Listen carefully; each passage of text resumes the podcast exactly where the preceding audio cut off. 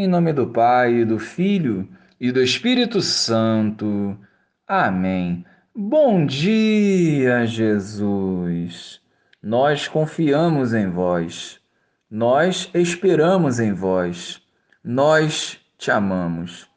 Santifica-nos, Senhor, para que em comunhão contigo sigamos sempre pelo caminho que conduz à vida. Amém.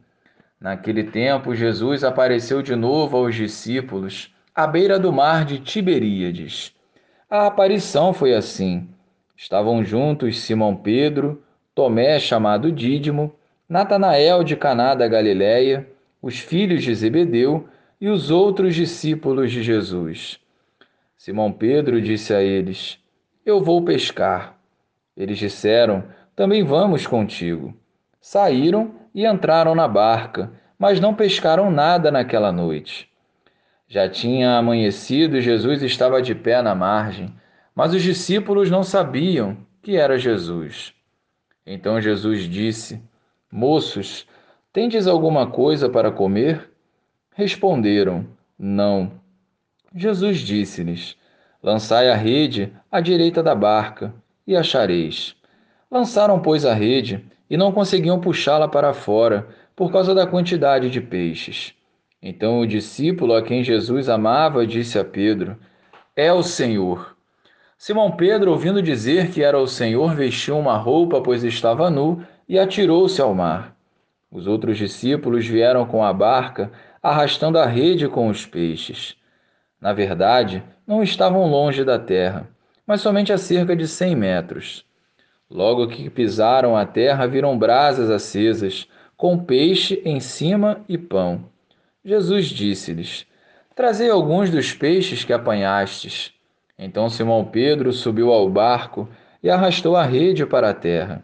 Estava cheia de cento e cinquenta e três grandes peixes, e apesar de tantos peixes, a rede não se rompeu. Jesus disse-lhes: Vinde comer.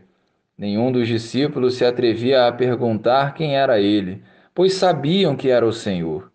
Jesus aproximou-se, tomou o pão e distribuiu-o por eles, e fez a mesma coisa com o peixe. Esta foi a terceira vez que Jesus, ressuscitado dos mortos, apareceu aos discípulos.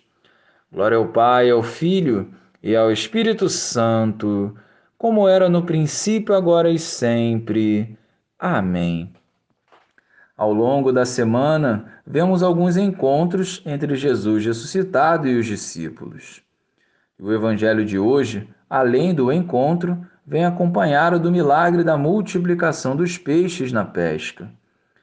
Os discípulos já estavam no processo de volta à vida antiga. Mas após a grande pesca, eles reconheceram o Senhor ressuscitado. É Jesus ressuscitado quem garante a fecundidade do nosso serviço missionário. Ou seja, a ressurreição é a força de Deus para nos encorajar a viver a missão confiada a nós.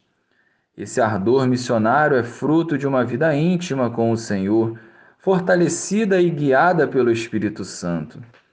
Não podemos mais ficar estagnados ou voltar atrás.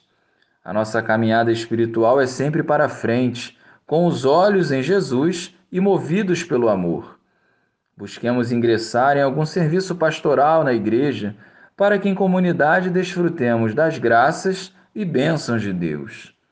Glória ao Pai, ao Filho e ao Espírito Santo, como era no princípio, agora e sempre. Amém.